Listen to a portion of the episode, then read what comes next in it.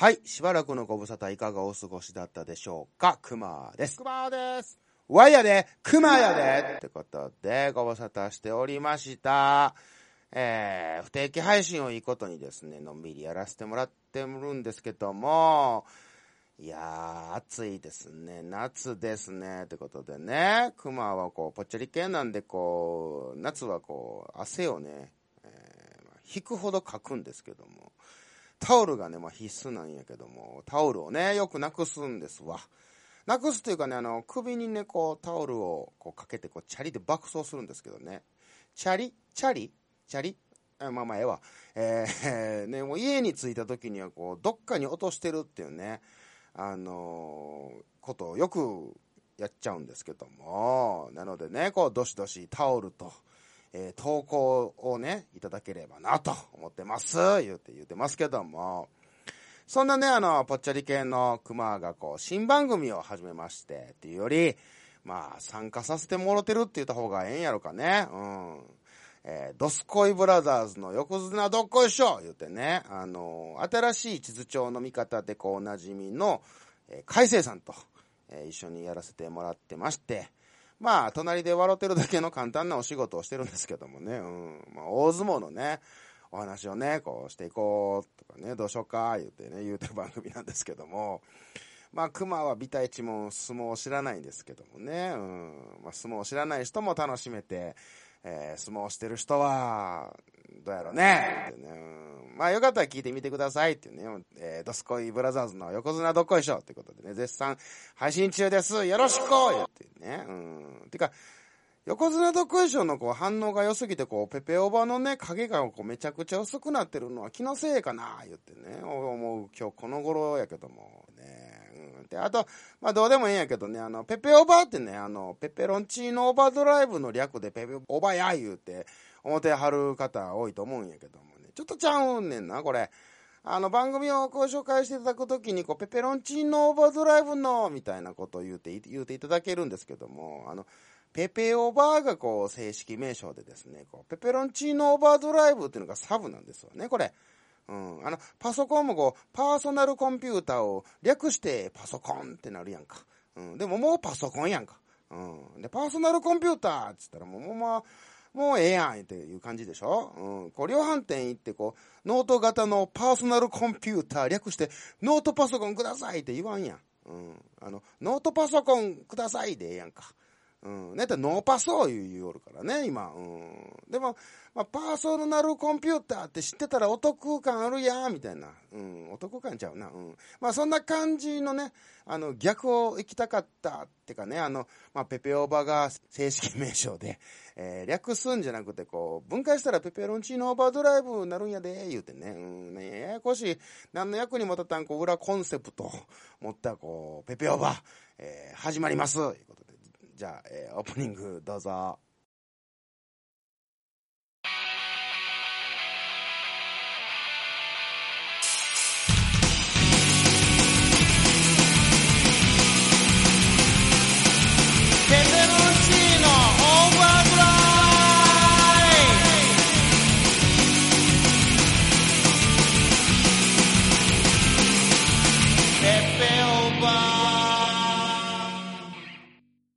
深夜特に用事もないのについつい。深夜特に用事もないのについつい長電話をしてしまう。そんな二人の終わらなないんで切るん話ですか？俺ですよ。ミヤですよ。みふう深夜特に用事もないのについつい長電話をしてしまう。そんな二人の終わらない話をちょっとだけおすわけ。そんなポッドキャスト「切れない長電話」毎週木曜日21時配信。おい、ひどいだろ。切るなよ、グリーン。そんな。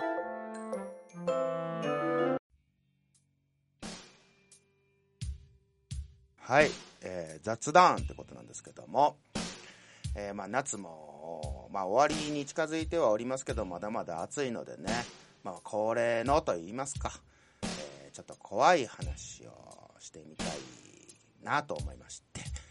でこれちなみにこの BGM も、えー、クマが作ってみたんですけども、まあ、まあええ感じに怖い感じになってるかなと。思っておりますけどもね、うん。で、まずあの、あれですわ、えー、親父の、えー、話なんですけども、うちの親父ってね、えー、まあ、九州男児で、えー、こうね、か、硬いというかね、あの、生真面目というかね、あの、オカルトの話とかそういったことってもう一切こう受け付けないというか信じないタイプの人間やったんですよね。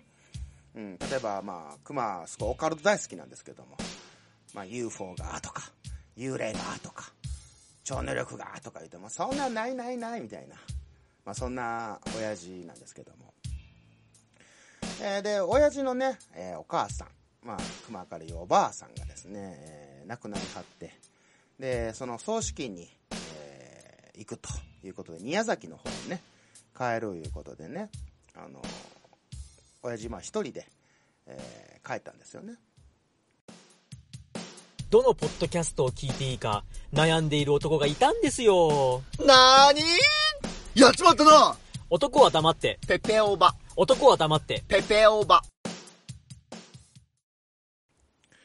で、まあその、お葬式を終えて、まあまあ、お葬式ってね、あの、何こう、しんみりするだけじゃなくて、まあ、ちょっとしたお酒飲んだりとか、ご飯食べたりとか、まあまあそういうことをするような感じのことがあるんですよね。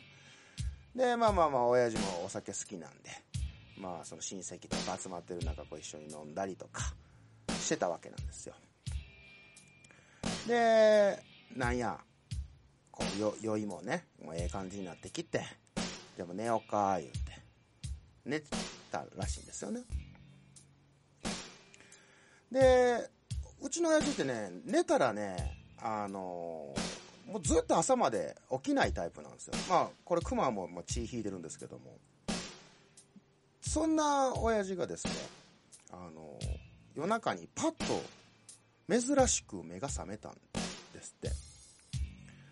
で、時計を見ると、夜中の2時やったんですよね。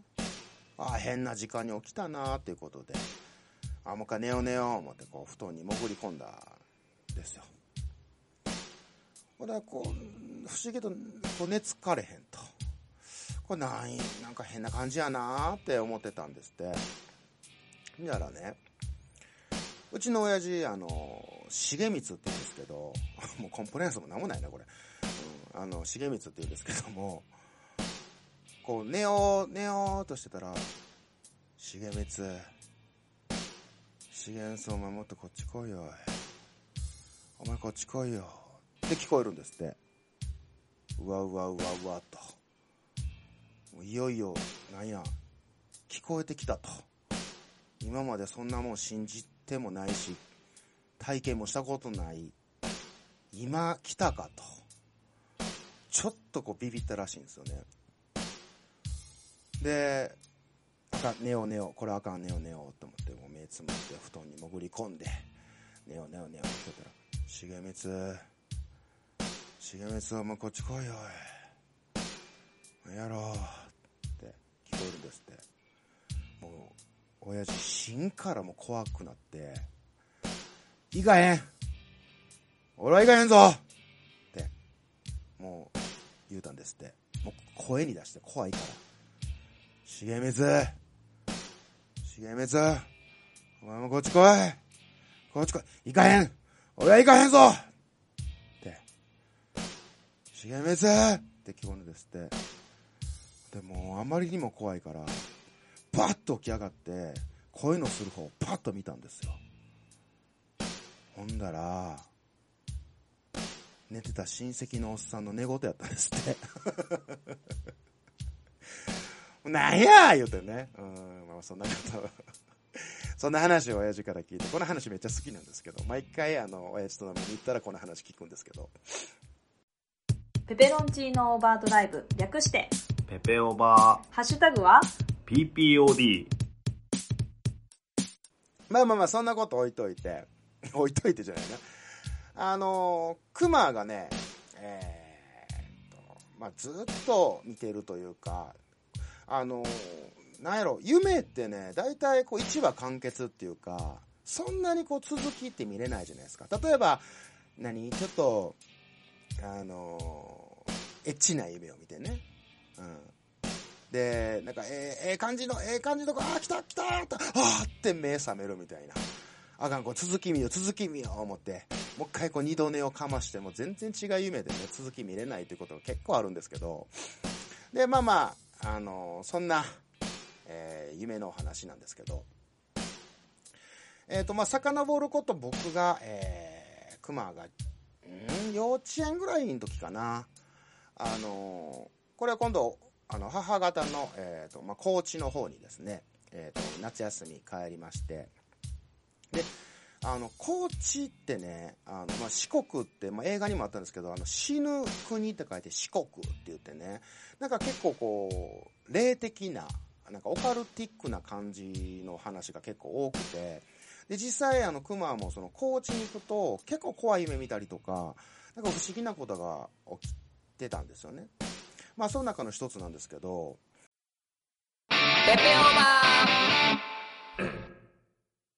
ある時にあの、まあ、親戚の親戚っていうか、ななんていうかな、まあまあ、ちょっと遊びに行くよっていうことがありまして、まあまあ田舎なんで、まあまあなんもないようなところにポツンと家があったりとかいうところにまあまあ行って、で、周りも何別に遊ぶもんがない。まああるとしてもその川があったりとか、山があったりとかっていうことなんですけど、で、あの、まあうちのその田舎っていうのがまあ、農業やってはって、で、まあハウスとかね、うん、そういったことを、まあまあ、結局手伝わされるんですけど、うん、まあまあ行くんですよね、ハウスにね。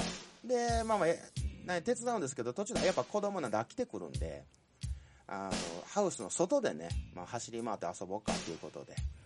で、その時行った、その、親戚のとこも、その、僕と同い年の、熊と同い年の子がいなくて、もうお兄ちゃんお姉ちゃんの年、まあ例えば、えー小学校6年生とか中学生とかそういう感じなんで、あんまりこう一緒にはしゃいで遊ぶっていう感じではなかったんで、まあ、結局一人遊びというか、一人でなんか石投げてみたりとか、なんか虫追いかけてみたりとか、まあそんなことをしてたんですよ。で、ふとね、あのその、ハウスの片隅にですね、当時、えーと、こう、わかる人はわかるんですが、サンバルカンっていう、まあ、特撮の、えー番組があって、で、そこに出てくる、こう、メカがあるんですけど、3体メカがあるんですけどね。で、そのおもちゃが、置いてあったんですよ。まあ、周り家がないし、あの、子供が見当たらない。まあ、それを見てるような世代って言ったら、まあ、その、熊と同じような世代の子がおるんやろうけど、まあまあ、いてないっぽいんですよね。で、あ、おもちゃがあると思って、それでまあまあ一人で遊んでたんですよ。で、結構夕方遅くまでまあ、それで一人でまあバーって遊んでて、まあ、その、ハウスも大人たちがやってるんでね。で、帰るよーってことになって。でこのおもちゃどうしようかなって思ったんですけど、まあまあ、子供のクマはですね、これ持って帰ろうと思って、持って帰ったんですよ。うん。あかんことなんですけどね。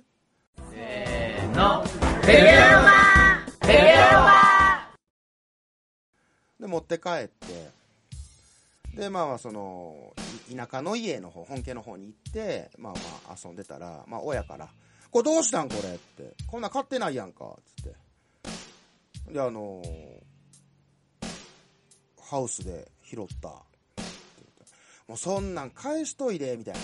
返さなあかんやんか、みたいな。で、まあ車で行ってたんでね。でも夜やったんで、まあまあ明日にでも、まあ、返しに行こうか、で、車で返しに行こうか、いうことでね。分かった、言ってしぶしぶね、うん、あのー諦めて、まあそれを、まあ、玄関の方に置いてたんですよ。で、まあ翌朝、結構早めに目覚めて、まあ最後、遊んでから、まあ、返しに行こうということで、あのー早めに起きてね、で、そのおもちゃのところに行ったんですよ。ほんで、おもちゃがないんですよ。うん。で、あれ？と思って、お、おおもちゃがない言うて、その、親戚の人たちに声かけたら、え、知らんでと。え、どうしたって、誰か夜中返しに行った。もう夜中ですからね、返しに行くとしても。いや、誰も返しに行ってないと。そんな行くわけない。え、どうしたん？って。だ、え？って誰も知らん、誰も知らん、みたいなことになって。で、まあまあ田舎のそのおばあちゃんが、まあ、そのおもちゃの神様がこれあかんいうことであれちゃうかって、もう、神様が返しに行ったんちゃうかいうことでね。うん、もう僕を言いかけ、言い聞かせるように言うたわけなんですよ。で、まあまあ、しゃあないなって思ってたんですよね。でもずーっとこう引っかかるんですよ。どうしたんかな。あれ誰がなくしたんかな。どうしたんかな。持って帰ったんかな。返したんかなとか、子供心に思ったんですよね。で、まあ一旦この話は、まあ、終わるんですけど、まあ不思議やないうことで終わるんですけど、ペペオバ。その、まあまあ、あのあれなんです、夏休みなんで、結構、こう連泊っていうか、結構一週間ぐらいおったんかな。で、まあまあ、宿泊とか、まあ、泊まる、泊まるわけじゃないですか。で、それ以降ね、結構不思議な夢を見出して、っていうのが、えー、夢の中に出てくる風景っていうのが、その田舎の部屋そのものなんですよ。家そのものなんですよ。で、そこに大きな影が玄関に立ってるんですよ。で、それを僕が見つけて、うわ、怖いっていうような夢なんですよ。で、その夢を結構連日見るようになるんですよね。でうわうわ、怖い怖い怖い怖いって思ってたんですよ。で、別に何されるわけでもないんですけど。で、さあ大阪に帰るよっていう最後の晩の日に、今までずーっと玄関に立ってたその影が、だんだんこっちに近づいてくるんですよね。で、近づいてきて、その影にこう追いかぶされるっていうとこで目覚めるみたいな、いうような夢を見たんですよ。で、大阪帰りましたと。で、うちってね、あの、結構ね、引っ越し、あの、同じ地区なんですけど、だから親父の、なんかい、いろんな計画があるんかな、あの、家をね、結構引っ越しするんですけど、そのまま大阪にまず帰りました。で、その日の晩に、また、その大阪の家の玄関に影が立ってるっていう夢を見るんですよ。もう何ついてきたみたいな。っていうのはそれでまあ終わるんですけど、今度また引っ越しするんですよね。で、引っ越しした先で、まあしばらくしてなんですけど、同じ目見るんですよ。その部屋の、その玄関のところに大きな影が立ってるんですよ。うん。うわーって。まあ、で、また引っ越しするんですよ。また見るんですよ。で、これが何をされるわけでもないです。ずーっと立って、こっちを見てるんです。影が。大きめの影が。うん。ぺ、ぺ、お、ば。っていう、まあまあ、な、なんてない話なんですけど、それ、よそうやって続いてますよ、みたいなね。うん。続きましたっていう夢なんですけど。で、これが、僕、えー18から家を出て一人暮らししだしてるんですけど、その引っ越し先にも出てくるんですよね、夢で。で、熊は結局18から家出て何回引っ越したかな ?1 回、2回、3回。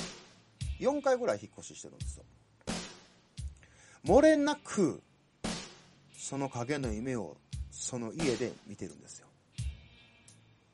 で、熊が、えー27の時に結婚するんですけど、結婚してからは見ないんですよね。うん、不思議と。で、結婚してからも1回、2回、3回引っ越ししたんですけど、見てないんですよ。で、今回、えー、まあまあ、離婚しまして、まあ今一人暮らし始めてるんですけど、まだ見てないです。ただ、これ、そろそろ見るんちゃうかなってすっごい、怯えてるというか、怖いなと思ってます。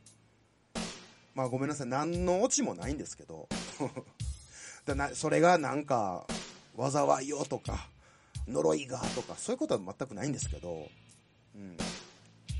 なんやろなって。ただきっかけが、おもちゃをお家に持って帰って、おもちゃがなくなった日からずっと続いてるんですよ。なんか、怖ないですか？っていうね。うん、そんな、えー 夏にふさわしいかどうかわかんないですけど、ちょっと怖い話をしてみたよねってことでね。ほな、くまくま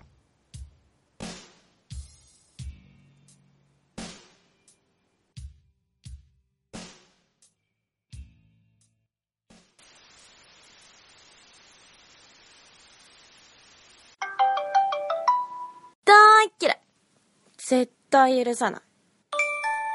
何なの？もう。絶対許さない。バカ。何これ？うん、ほんとずるいな。文字よりも思いが伝わる時があるコンビニエンスなチキンたちの LINE スタンプ絶賛発売中。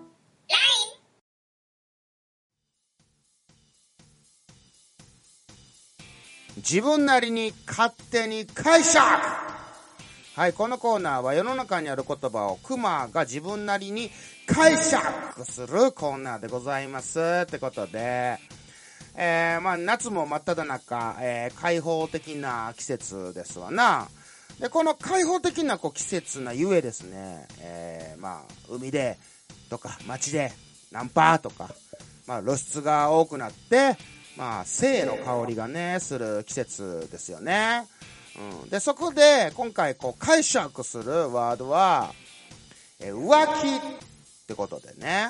うんこのね、あの、浮気をトークテーマにした場合、大体こう、浮気は良くないっていうまあ前提でね、まあ話が始まって、えーどこからが浮気ってなって、浮気は許さないということでね、まあトーク終了っていうのが多いように思うんですけども、まあまあそれはそれで、まあ成立してて、まあいいと思うんですけども、あの、まあこの話でいくと、熊的には、えーまあ浮気はどこから浮気っていうことで、えーセクハラはどこからセクハラっていうのと、まあ同じでね、まあ相手が、えー浮気やと思ったらそれが浮気んちゃうかと、うん、いうことで、まあ、結論付けております。うん。で、まあ、今回、えー、熊は、まあ、同じような話しても仕方ないので、えーなぜ浮気をするのかっていうことを、まあ、喋ってみたいなと思うんですよね。うん。で、えーまあ、まず、浮気をしたことないいう人いますわな。うん。まあ、熊的には、それはないと言いたいんやけども。っていうのが、あの、何もこう、浮気って男女関係だけのことではなくて、例えば、えーポテチが好きやと。うん。で、ポテチは、あの、薄塩が大好き。ね、薄塩しか食べないよ、言って。うん、言ってて、たまにコンソメパンチ食べたくなるやん、みたいなとこあるじゃないですか。とか、えー野球とかで言うと、まあ、えー阪神応援してるけども、まあ、同じ神戸やからオリックスも応援してるで、みたいなのとかね。うん、あんま野球わかんないんですけど、とか、えー水木奈々めっちゃ好き、もうライブめっちゃエクシーと、可愛いし、歌うまいと。でも、リサも好きなんよね、と。うん、可愛いし、歌うまいし、とか。うん、まあまあ賛否両論あると思うんですけども。まあ、熊はこれも浮気の一部やと考えてるんですよね。うん。まあ、一途に好きって公言してても、他のなんかにこう、気になることってあるやんか。うん。熊も、えー桃がめちゃくちゃ好きで、果物の中でも一番好きなんですけどもね、もう果物を果桃に名前変えたらええのにと思うぐらいね。でも、あのー梨も好きやったりとか、ぶどうも好きやったりとかみたいなね。まあ、ちなみに桃は、シシド果樹園の天下統一。ここの桃はうまい。うん、日本で一番ちゃうかなと思ってますね。うん。天下統一。この統一の統っていうのがね、こう、桃って書くんですけどね、もうそこをちゃんと検索、検索ってことでね、もうこちらもよろしくっつってね、急に、まあ宣伝しましたけども、うん。で、あの、まあさっき言ったことで言うとね、まあ別に許されるやん、そういう、なんか、ね、何が、なんかほんまは好きやったんですけど、別のに気が移ったとかね。うん。でも、熊はそれを浮気ちゃうかと。うん。まあ、自分でこう、そういうのもやもやするんよね。うん。こう、桃好き言うてのに、梨も好きとか、ぶどうも好きってね。うん。なあね、そういうことないですか？うん。まあ、浮気をしたことないいう方々、そういうことないですか？と。うん。浮ついた心が浮気ですよ、言うてね。うん。まあ、あともうちょっと極端に言うと、まあ、例えば彼氏、彼女がいてても、あのアイドル可愛いとか、あの俳優かっこいいとか言うやん。これもね、浮気やと思うんですよね。うん。いやいや、彼氏、彼女おりながら他に目移り的なね、的なね。うん。ただ、こういうのって、まあなんも問題にならんじゃないですか。まあ、あるあるっていうか、まあ、特にみんな気にしてないというかね。うん。まあ、たまにおるよね、あの、セクシー系のね、DVD をね、見たら、劣化のことを切れる彼女とかね。うん。でもでも、ことこう、男女関係とかなってくるとね、ちょっと変わってくるじゃないですか。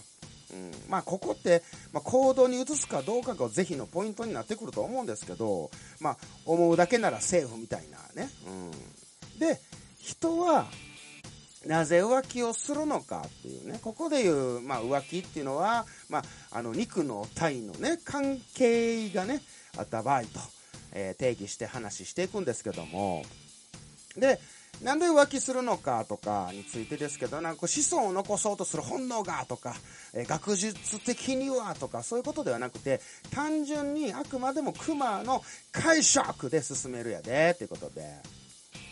まあ、ちなみに熊は、えー浮気の経験は、まあまあ、ありますよ。うん、若い頃ね。まあ、結構、まあ、それなりって感じですけども、うん、まあ、そんな熊が思う、一番多い心理としては、浮気をする心理としてはですね、モテたから、やと思うんですよ。うん。まあ、そこにはこう、性欲が強いとか、まあ、その処理のためにとかいうやつもおるし、あの、彼氏、彼女が構ってくれないから寂しいからとか、まあまあいろいろあると思うんですけども、でもきっかけは、モテたからに、まあ、過ぎないんちゃうかなと。うん。カップルってね、あの、最初から相思相愛ってパターンはめっちゃ少ないと思うんよ。だいたいこう、まず片方がね、あの、好意を持って、で、その人に、ま、告白されて、で、まあ、了承を得て、で、カップルになると。で、好意を持たれてた、もう片方は、まあ、カップルになってからだんだん好きになっていくっていうパターンが多いんちゃうかなとね。うん。で、あのここがポイントで、こう、始まりが、この人でまあいいかでスタートした場合、うん。こう、悪い人じゃないしとか、まあそこそこやしとか、まあこれから出会いもなさそうやからね、まあこの人で落ち着こうかな的な、とか、うん、まあ好きや言うてくれるしとか、うん、もうおせっせもできるし、言うてね、まあここが一番多いと思うんやけど、うん。でも逆にそういう人が浮気する率が高いと熊は思うとるんですよね。うん。もちろんそこからめちゃめちゃ相手のことを愛してこう地図になるパターンっていうのも大いにあるし、うん、絶対ではないよ。うん、ないけども、まあそういうなんかこう浮気につながるのが、モテが来たことにあるんですよね。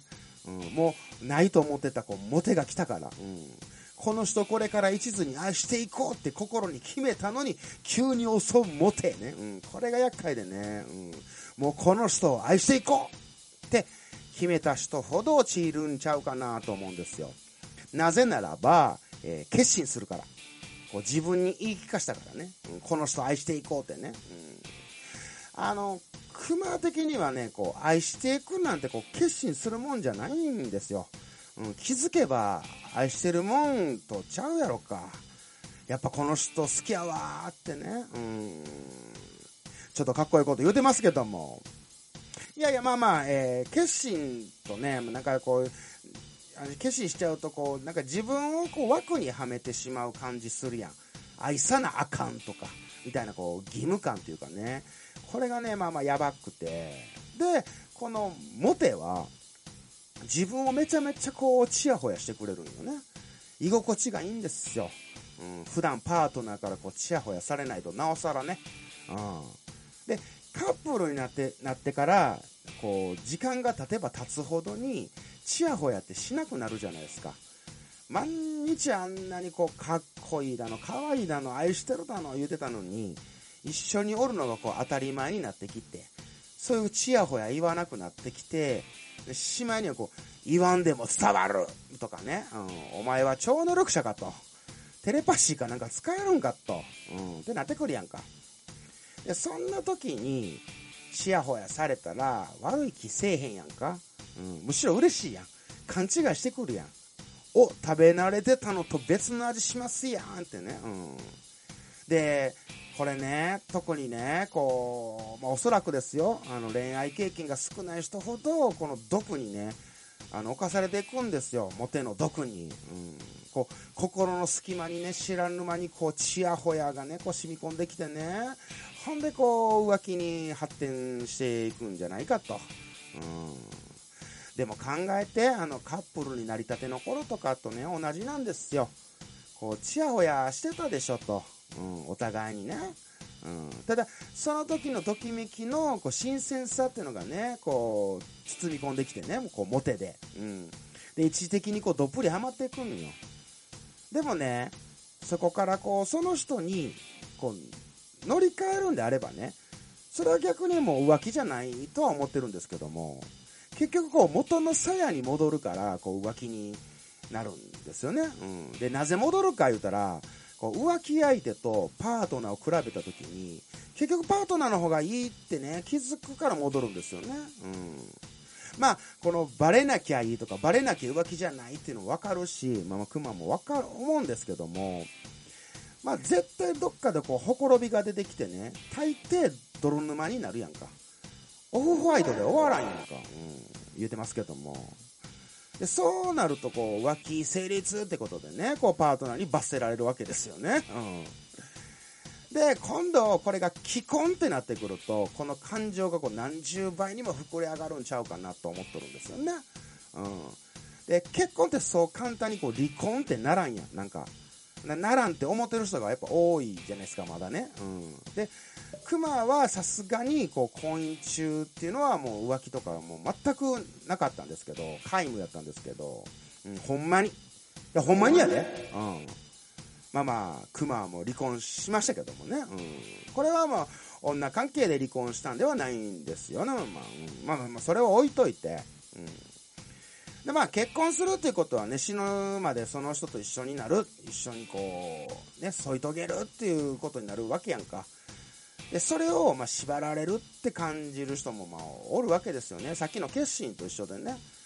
うん。でまあ潮時かなとか年齢的にもとか、うん、半分諦めみたいな感じでねこの人と結婚しようかみたいな、うん、こう遊び足りてない状態やけどまあまあ結婚しようかみたいなね、うん、でそんな中こう結婚してで当たり前のように嫁さんからとか旦那さんからねこう雑に扱われてるとねこうふときた急なモテにねモテという毒にねこうイチコロにやられるわけですよ。もう絶対にこう永遠にね来ることがないと思ってたね。諦めてたモテが来るとね。こうやっぱチャンスやもんね。うん。それをねまあまあさっき言うたけどもカップルでも既婚者でもこう浮気から始まったとしても後にそれがまたカップルとなったりとか伴侶になるんやったらねそれは浮気じゃないと思うんですけどよよくさあの浮気されるのはこうされた方悪いとか言われることあるやんか。ってね、まあ、熊的にはあながち間違ってないとも思うんですよ、うん、もちろんパートナーを裏切るこう浮気した方が8対2で悪いと思うんですよ浮気した方がね。でされる浮気をされるってことは愛がこうちゃんと伝わってなかったんちゃうかなと、うん、いやいやいやちゃんと尽くしてたと。愛してたでと。いう人もおると思うんですけどそれはねあの言わなくても伝わるみたいなやつと一緒でまあ、自己満足というか、なんか、その、ちゃんと相手に伝わってこそ、初めて結果というか、成果というか、そういうことになるんちゃうかなと思ってるんですよね。うん。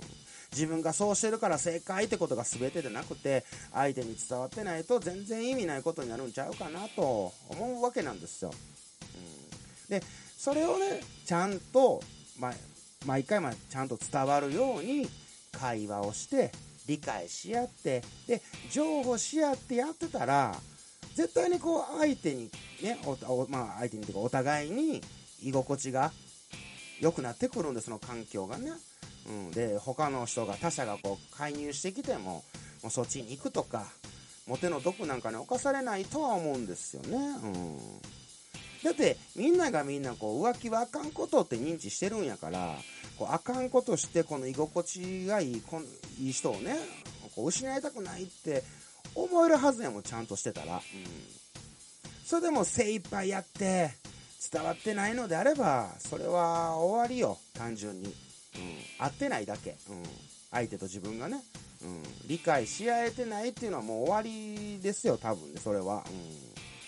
まあ、ちなみにね、あの、熊はめんどくさいんで浮気しないっていう派です。うん。浮気するとこう、いろいろ嘘つかなあかんやんか。こう、バレないように嘘ついたりとか、気張ってね、せなあかんやんか。でもバレたら地獄やん。まあ、めんどくさいじゃないですか。うん。まあまあ、散々地獄とね、あの、修羅場を経験してしましましたからね。うん。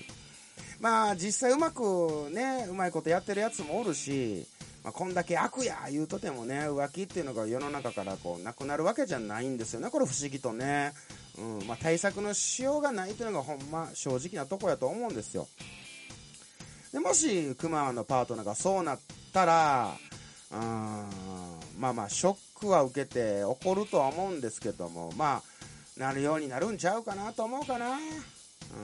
まあ、それはまあ、熊が、ね、あの、熊がこう、パートナーに対して、あの、まあ、鏡やと思ってるんで、うん、鏡の法則っていうのがあってね、自分のこう行動言動っていうのがこう相手に反映されるみたいなことなんですけど、まあ、雑に扱ってれば雑に扱われるし、まあ、大事にされしてれば大事にされると思うし、まあ、そんな中浮気されたらね、まあ、しゃあないかなって思えるかな今は、うん、もう年いったんでね、うん。まあ、他に行かれたのはなんか自分に足りないもんがあったんちゃうかな言うてね、うんまあ、こんなにしてるのにっていうのはもうエゴやと思ってるし、まあ、さっきも言ったけど、まあ、伝わってなければ意味ないしね、うん、だからまあなるべく自分磨きはね、あのー常に怠らずしていこうかなと思ってるんですよ。まあ、相手のためにもそうやし、自分のためにもそうやし、まあ言うて、またこう、最近太ってきたような気するんですけども、うん、ちょっと小太りの小豆洗いみたいになってきてるんですけども、まあまあ、ね、浮気もするもしないもね、まあしないに越したことないし、まあしたとしてもまあ、まあまあ、あれやわ。うん、ってことで、えー、まあ、熊の、えー、浮気の解釈は、えー、急に来たモテという毒に侵された慣れの果てのやつっていうことでね。うん。これはあくまでその浮気を肯定するとかそういう話ではなくて、あの浮気をする心理状態を、まあ、熊的なお、えーことでお話しさせてもらいました。まあ、仲良くやってればそれでええんよ。うん。ね。ということで、えー、勝手に解釈では、えーこの言葉やったらね、熊やったらどう解釈するんやとか、あのーそういうことを送ってきてくださいなということで、よろしくってね。うん。ほな、くまくま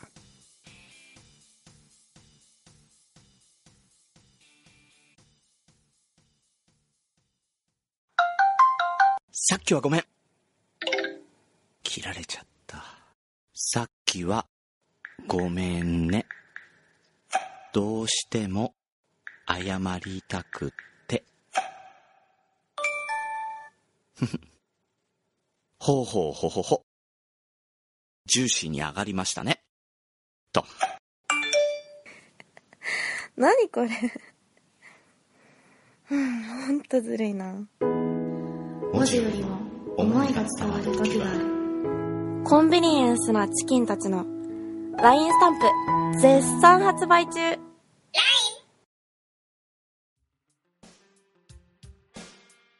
逆に相談。えーこのコーナーはクマの相談を、えーリスナーに答えてもらおうっていう新しい形の、えーコーナーなんですけども、えー前回、えークマが相談させていただいたっていうのが、えー職場の先輩がですね、昔こうバンドやってて、えーデビュー寸前まで行ったで、と、まあまあこう自慢げにこう言われてね、うん、で、YouTube にも動画あるで、言って言われて、見たって、みたいなこと言われてね、あそんな精力的にやってたらさぞすごいんやろうなと思って、まあ、YouTube 見に行ったんですけども、まあ、熊的にね、熊的にすごく残念なバンドやったんですけどもね。で、その先輩にね、感想をどう伝えればいいんやろうみたいなことをね、まあ相談したんですけども。えーこのことをですね、えー、ツイッターの方にですね、えー相談の回答いただきましたので、えーいくつかご紹介させていただきます。えーまず、椿ライドさんからいただきました。えーそのまま、えーツイートの内容そのまま読みますね。えーハッシュタグポッドキャスト、ペペオーバ、ハッシュタグ PPOD、えー4、拝聴、えー相談にお答えします。えーデビュー直前まで行ったんですよね。かっこ。それはまあ嘘として、出来が、えー残念でしたね。と答えなさい。さすれば先輩は、デビュー寸前まで行ったんですよね。それなのに、かっこ。それなのに残念でしたね。と解釈してくれるであろうっていうね。これ、カッコが重要よね。うん。デビュー直前まで行ったんですよね。まあ、それを嘘として、まあ、出来が残念でしたよね。と。気持ちでね。うん。でも先輩の取り方は、まあ、それなのに、デビュー寸前まで行ったのに、直前まで行ったのに、残念でしたね。と解釈してくれるであろうと。大人やね。大人な回答やね。これさすがやね、さすが大人。えー、椿ライドさん、大人の回答いただきました。ありがとうございます。えー次いただきましたのが、えーゆかさんからいただきました。えっ、と、さ、83.2の方なので自撮り写真はアップしません。れどういうことか言うたら、あの、自撮りをしてる、えー、83.2%はほぼほぼブスや、いうことをね、ちょっとね、言ったんですけども。まあ、そんなことをね、まあ、言ってるんですけどね。で、えー相談へのアンサーは、えーここでもいいのかなと。うんえーうまいとも下手とも言わずに、めっちゃソウルフルやったっていうのはどうかなということでね。うん、ソウルフル。まあまあ、ジャンルがなんか、えー本人たちは、えー、なんやろ、は、えーラウドロックとか、ミクスチャー言ってたんですけどね。あの、熊的にはね、まあ、まあね、まあまあ、そまあ、それはちょっと、ちょっと控えさせていただきます。ソウルフル、まあまあ、ソウルフル、そうか、ソウルフル言うた方がいい。ね、まあまあ、ソウルフル。もうソウルフル、まあ、なんか別のやつ聞いたんちゃうか言われそうですけども。まあ、ソウルフルっていうのもいいかもしれないですね。ありがとうございます。はい。えー、次、マーヤさんからいただきました。えー、桃屋のジングルこれでいいんだ。びっくりしたわ。オルネポ宣伝してごめんよって、全然かまへんやでって、ななんぼでもいろいろ宣伝していくで、いうことでね。うん。えー自撮りを、えー自撮りと思ったらないでしょ。えー自撮り、あの、自分で撮る自撮りをね、えーあの、宮崎とかの有名なあの、自撮り、えー地面の地に鶏って書いたね、自撮りと思ったらないでしょってことで。で、先輩には、えー時代先取りすぎですねって褒めましょうって、これ、これは、これはちょっとあの、撮る人からしたら、ね、撮り方によっちゃこれ完全にディスってますけどね。うん、時代先取りですよね。うん、先取り。まあまあね、そう、そういう言い方もありかな。うん、ありがとうございます。えー、次、最後ですね。えー、ゆいまるさんからいただきました。えー、こんにちは、ゆいまるです。えー、ペペオは4、えー、くまさんの相談に乗るよ。えー、先輩バンドの感想は、えー、料理番組のあのテクニックを使えばいいと思います。えーこの音楽、過去料理。好きな人にはたまらないでしょうね。でいきましょう。知らんけど。でもコーナー間違っとるけどね。ありがとうございます。これね、正直こ、これ一番、あのいいかなと思ったんですけど、ただこの、お料理番組のこれテクニックはそういうことなんやね。好きな人にはたまらないでしょうねっていうね、これね。これは一番傷つかへんかな、みたいなね。うん、あのこれスッと言えるかなっていう。うん。あの、ライドさんのも良かったんですよ。ライドさんのも良かったんですけど、あの、なんか、ね、まあ、嘘はついてないんですけど、なんかちょっとこう、ね、カッコの、カッコのところがね、こう思い込みでちゃんと、思い込んでちゃんとお話できるかっていうことがあるんですけど、まあ、この好きな人はたまらないんでしょうねっていうのも、やっぱいいフレーズですね。ありがとうございます。はい。もう、これからもどしどしの、あの、相談、熊の相談乗っていただけたら嬉しいなと思います。で、今回の相談はですね、えー、熊は人の名前を覚えられないんですよね。うん。この間ね、あの、会社の、えーと、まあ、る人が辞めるいうことで送別会行ったんですけど、まあまあ喋ってたんですけど、飲み会のこの、だって約3時間くらいあったんですけど、その人の名前がずっと出てこなくて、お疲れ様でしたって解散の時に、あ、あの人、後藤さん、過去仮ね、後藤さんやって思い出したぐらいね、うん。あの、仕事中でも結構喋るのにやで、うん。その3時間の中、こう、いろいろヒント見つけようと必死やったのに、誰もこれ後藤さん、かっこ仮のね、えー、の5の字も言わへんから、もう困ったわー言うて、うん、よう3時間持ったなーって自分で感心してるんですけども。というわけで、えー、人の名前を覚えるにはどうしたらいいんでしょうか？いう、これが、えー、今回の、えー、熊の逆に相談ということでね。えー、この相談に乗っちゃってください。えー、宛先は、えー、TwitterDM でも、えー、メールの方でも構いませんので、よろしくということで、ほな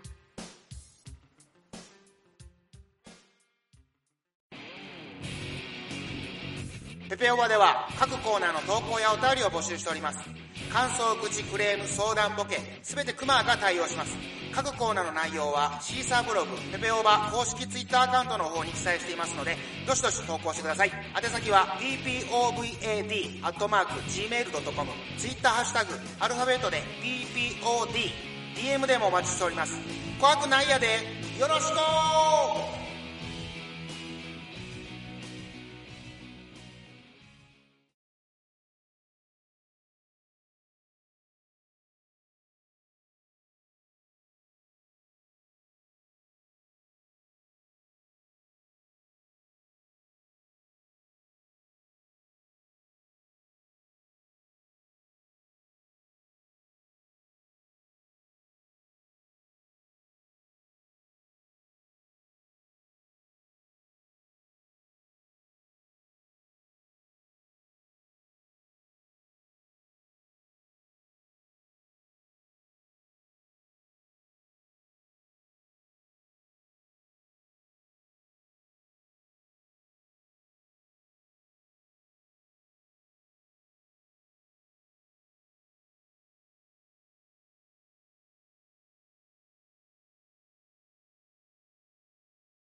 はい、ここまでお聞きいただきましてありがとうございます。えー、シークレットトラックの弾けるかなチャレンジでございますけども、えー、前回は、えー、カノンのイントロの方ですね、えー、一応弾き切りましてですね、えー、次のステップに移ろうとは思うんですけども、えー、前回、じゃどこまで弾ける、弾けたかっていうとね、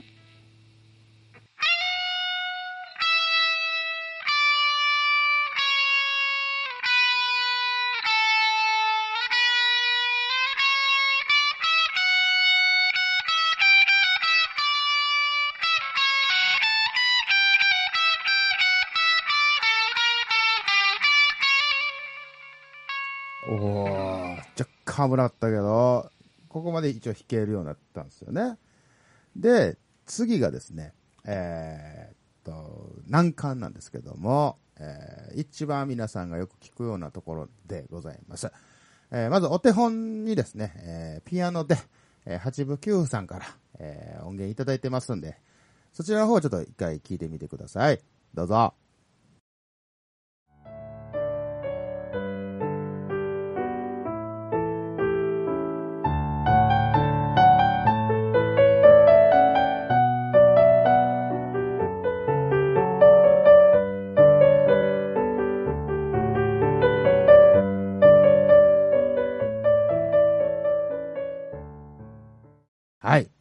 ね、え素晴らしい音色でございましたけども、じゃあそこにチャレンジしていこうと思いますんで、弾けるかなチャレンジ、いってみよう。